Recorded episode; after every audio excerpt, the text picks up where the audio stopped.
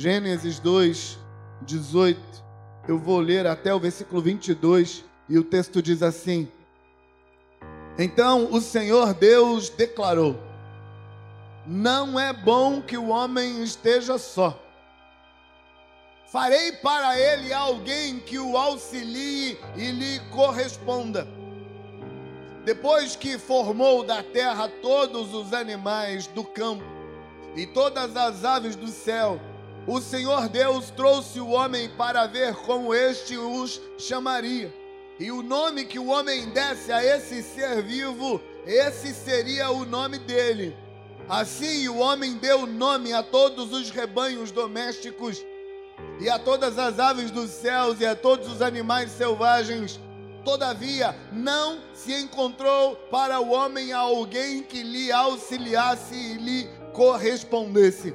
Então o Senhor Deus fez o homem cair em profundo sono, e enquanto este dormia, tirou-lhe das costelas, diz a versão NVI, fechando carne no lugar. E com a costela que havia tirado do homem, o Senhor fez uma mulher e levou até ele. Esse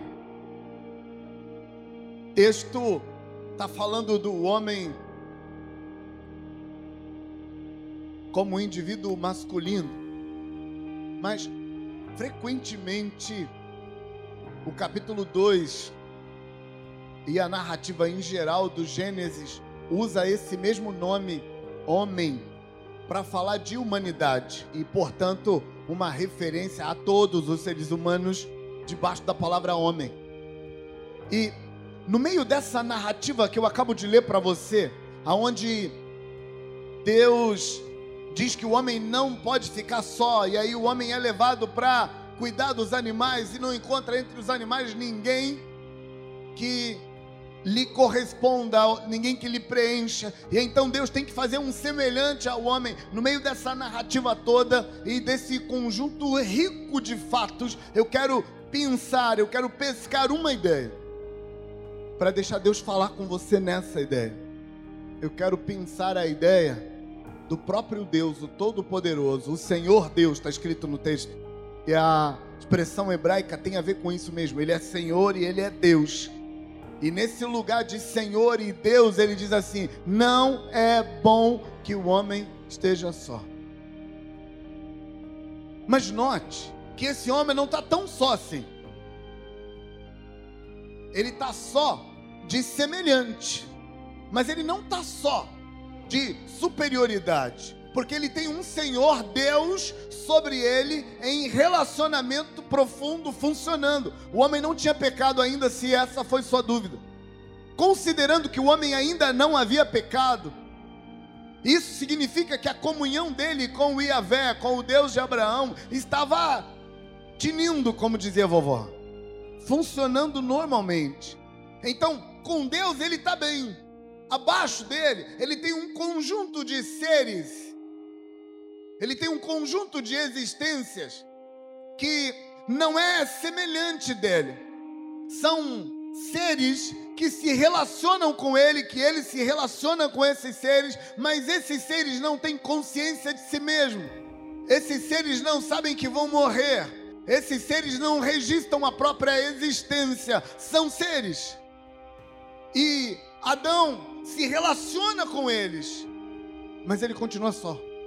Adão precisava de algo mais que não fosse com Deus e que não fosse com as existências inferiores a ele.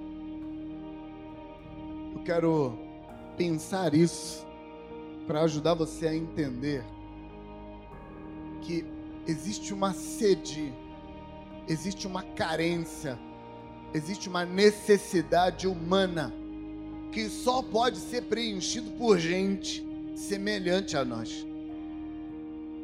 É um tipo de carência que Deus não preenche. E, gente, se não fosse o próprio Deus que tivesse dito, não é bom que o homem fique só. Eu mesmo, estou falando de mim, eu chamaria de blasfemo qualquer um que dissesse que Deus não basta. Mas foi o próprio Deus que disse que Deus não basta. E eu sei que algumas pessoas, por causa da sua dificuldade, das suas feridas, das suas dores, elas não conseguiram se relacionar e elas se isolaram e ficaram sozinhas. E algumas pessoas resolveram acreditar que Deus basta, que a religião basta. E a convivência não é, não sofre investimento, não recebe uh, força, porque para ele é difícil investir em relacionamentos, investir em gente, investir em mulher, marido, filho, investir em amigo, investir em relacionamento na igreja, investir em, em discipulado. Para ele é difícil fazer esses investimentos, então ele se engana, ele diz: Não, Deus me basta. E o resultado de acreditar que Deus me basta é virar fanático. Eu não quero que você me interprete mal, mas fanatismo é uma doença psicológica. O fanatismo parte do pressuposto que eu não preciso de gente, que a religião me basta. E essa sensação de que a religião me basta vai criando uma angústia. E essa doença, ela é retroalimentada, porque o indivíduo se afasta do mundo e diz que está indo para Deus. Não está, mas ele diz que está. E ele tenta colocar a religião no lugar da relação com gente. E na medida em que ele se afasta de gente, as pessoas o rejeitam. E na medida em que as pessoas o rejeitam, mais razão ele tem para viver sozinho e mais ele se afunda na religião. E o texto diz que o próprio Deus está dizendo: Ei, você está precisando de gente.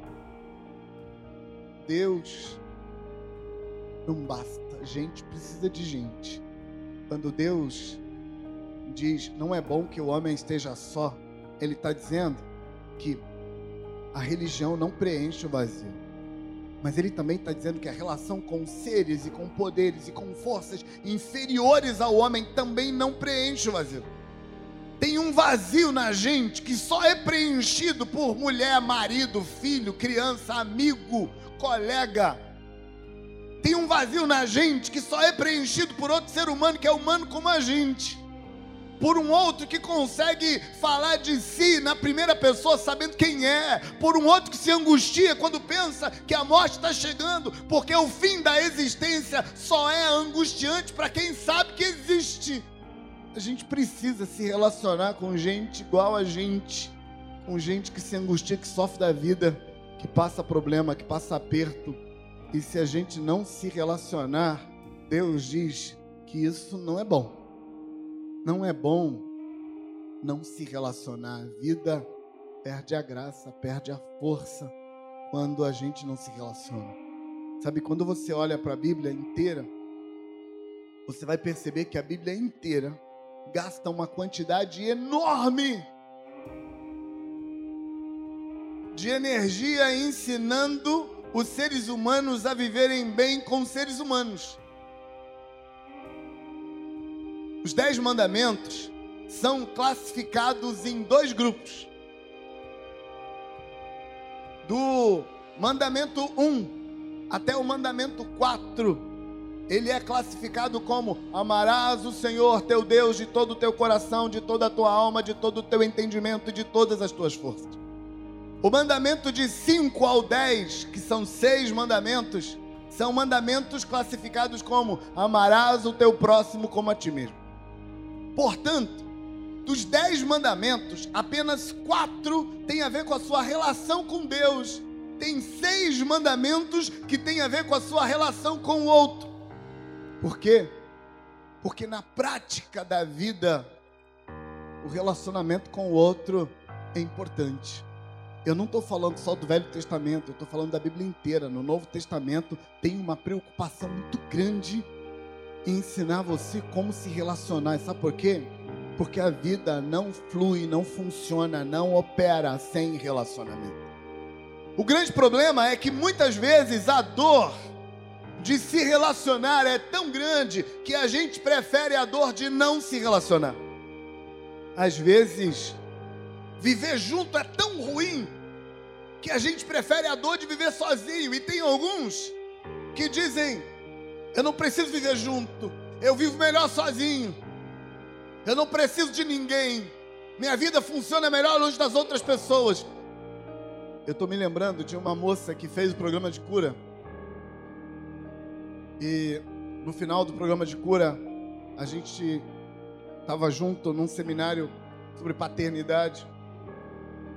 O seminário sobre paternidade trabalha a importância do pai. Nesse seminário, falando sobre paternidade, e aí ela disse: Pastor, depois de dois anos fazendo cura, eu melhorei muito, eu cresci, eu sou uma pessoa melhor.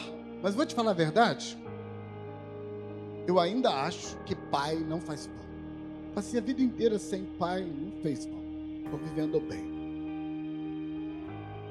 Eu não contei para ela, mas eu sabia que a razão por que ela estava dizendo que pai não fez falta é justamente porque a dor de admitir que fez é tão grande que ela prefere negar. Os especialistas chamam isso de negação. É quando você esconde de você mesmo uma realidade interna. Passou algum tempo, ela estava trabalhando em outra turma, em outra equipe, e aí um dado dia, eu vi um áudio dela chorando horrores, e ela me disse: Finalmente eu descobri que tem uma dor da ausência do meu pai. Meu pai fez falta, mas eu não queria ver, e eu descobri isso agora. Eu estou usando a falta de paternidade que muitas vezes a gente se engana e diz que não faz falta. A falta de maternidade que às vezes a gente diz que nada, a mamãe não fez falta. A falta de amigo, porque tem gente que diz eu vivo melhor sozinho, não preciso de amigo.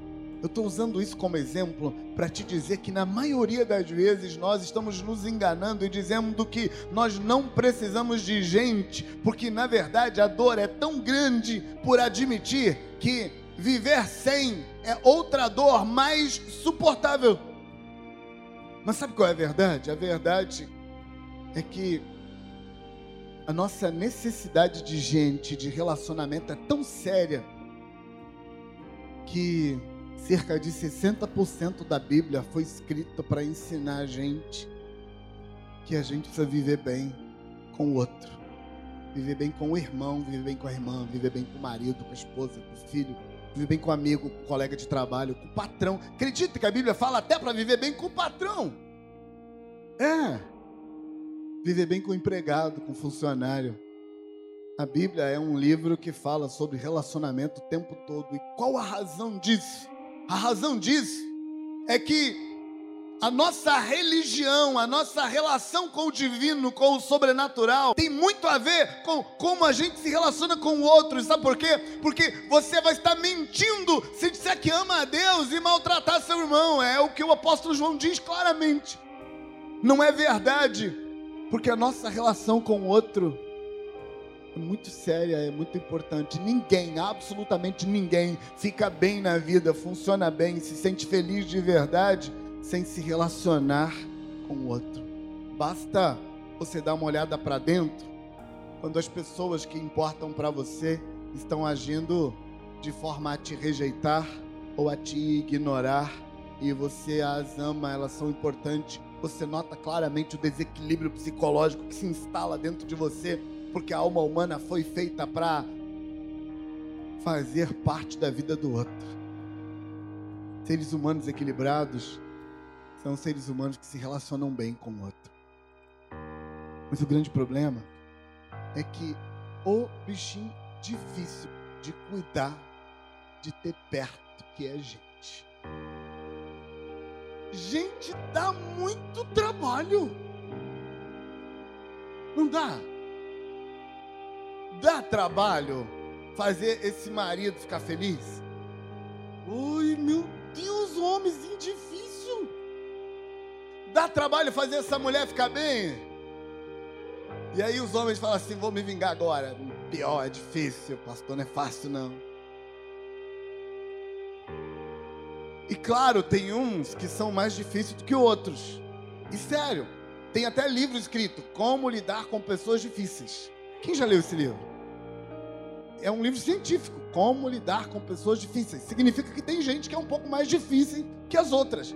Mas todo mundo é difícil. Inclusive você, não queria te contar, mas você é muito difícil.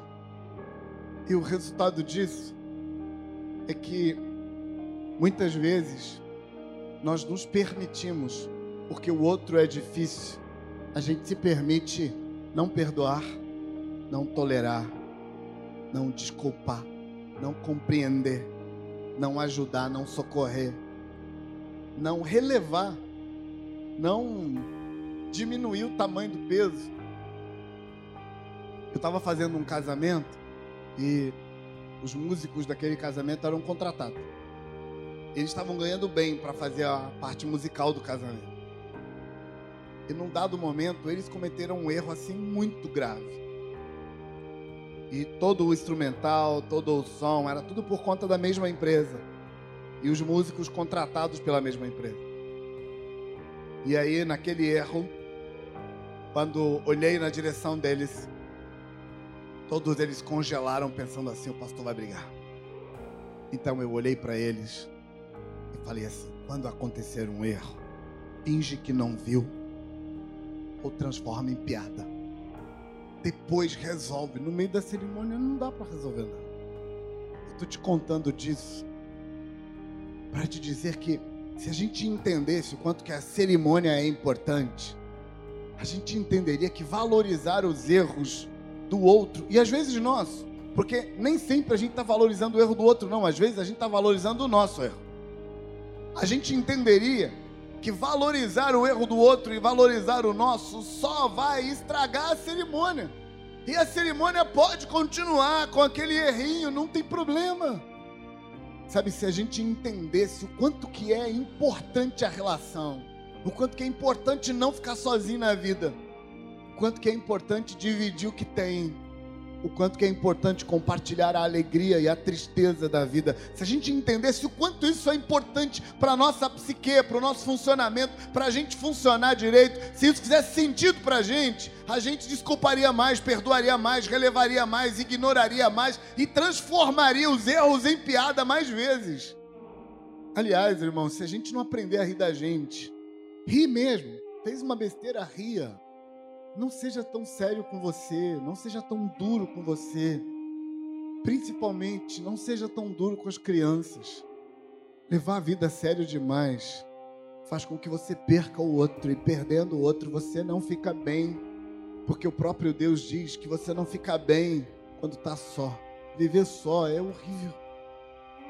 Sabe, eu tenho muitos trabalhos. Eu trabalho com muita coisa. A minha esposa diz que ela não tem que levar desaforo para casa porque o marido dela tem cinco empregos. Se você não entendeu a referência, ignora. E ela tem razão, o marido dela tem mesmo cinco. Acho que é seis, na verdade. Mas de todas as minhas atividades, a atividade que eu mais faço é sentar no gabinete e escutar gente. Escutar as pessoas. Mais de 90% das pessoas que eu atendo estão sofrendo por causa do relacionamento delas com alguém um relacionamento que passou, um relacionamento que está acontecendo, um relacionamento que vai acontecer. A maior parte das dores das pessoas que aparecem no meu gabinete são dores com relacionamento. Então, relacionar faz parte da nossa vida e a gente devia então gastar um pouco mais de energia com isso. Parando de ser duro demais com o outro, duro demais com a gente e deixar os relacionamentos fluírem um pouco mais leve.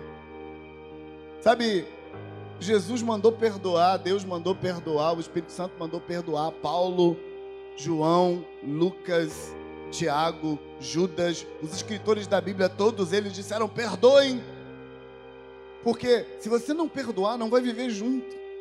Se você levar o outro a sério demais, se você não brincar um pouco, se você não transformar em piada o que o outro fez de errado, não vai sobrar relacionamento. Daqui a pouco você está sozinho na vida e Deus disse: não é bom ficar só. Eu conheço famílias onde tem uma pessoa, um membro da família que é especial. Especial é um nome popular para dar referência a alguém que vive controlado por uma daquelas síndromes e o impede de viver a vida plenamente, saudavelmente, completamente. E sabe, a maioria dessas famílias sofrem no começo, quando elas descobrem que tem um filho especial, que tem um membro especial de casa, tem um irmão especial. E elas tentam pedir explicações a Deus de tudo que é jeito, porque a gente tem alguém especial em casa, por que isso? Mas num dado momento, eles aceitam. Aceitam que aquele membro da família é membro da família, aceitam que ele precisa ser amado, que ele ama também, aceita que a capacidade de se relacionar dele é limitada eles aceitam isso e eles se embrenham num relacionamento disposto a dar, a negociar. E sabe o que acontece no final das contas? Aquela família absorve aquele membro especial e eles se envolvem e as coisas funcionam muito bem, às vezes muito melhor em outras famílias onde não tem ninguém especial. Eu estou te contando isso para te dizer que, do nosso ponto de vista, o outro devia sempre ser alguém especial. Sabe por quê? Porque nesse sentido da palavra especial, todo mundo é especial. Nesse sentido. Porque ninguém é perfeito. Ninguém. As pessoas que você ama vão errar com você. E você vai errar com elas. Mas o que você precisa levar em consideração é que lidar com gente é difícil mesmo. Lidar com você é difícil também. Então perdoa, releva, abre mão do seu senso de justiça, abre mão do seu sentimento de me fraudaram, me roubaram, me enganaram, me invadiram, me abusaram. Abre mão dessas coisas, solta as rédeas, deixa as pessoas te darem o que elas conseguem e o que elas não conseguem, deixa. Porque relacionamento é importante. Uma das coisas que Deus fez com Israel que ajuda a gente a entender isso. Israel eram 13 tribos. Eu sei que a gente ouve falar só das 12 tribos de Israel. Mas eu estou te contando agora, eram 13. E eu não estou blasfemando, é verdade. 13 tribos, embora a gente fala só de 12. Por que, que a gente fala só de 12 tribos? Porque uma das 12 tribos, ou uma das 13 tribos de Israel, a tribo de Levi, não tinha terra para plantar, não tinha empresa para ganhar dinheiro, não tinha fonte de renda. E Deus fez de propósito. Deus falou para a tribo de Levi assim: Vocês não vão ter nada, porque eu sou a sua porção. E aí ele foi chamou as outras doze tribos e falou assim: Cuida do seu irmão que não vai ganhar nada. Sabe, algumas pessoas, quando veem o que Deus fez com os levitas, pensam assim: Deus foi muito malvado com eles. Por que, que não deu uma terrinha para eles? Por que, que não deu uma fonte de renda para eles? Porque Deus quer colocar gente carente na nossa vida.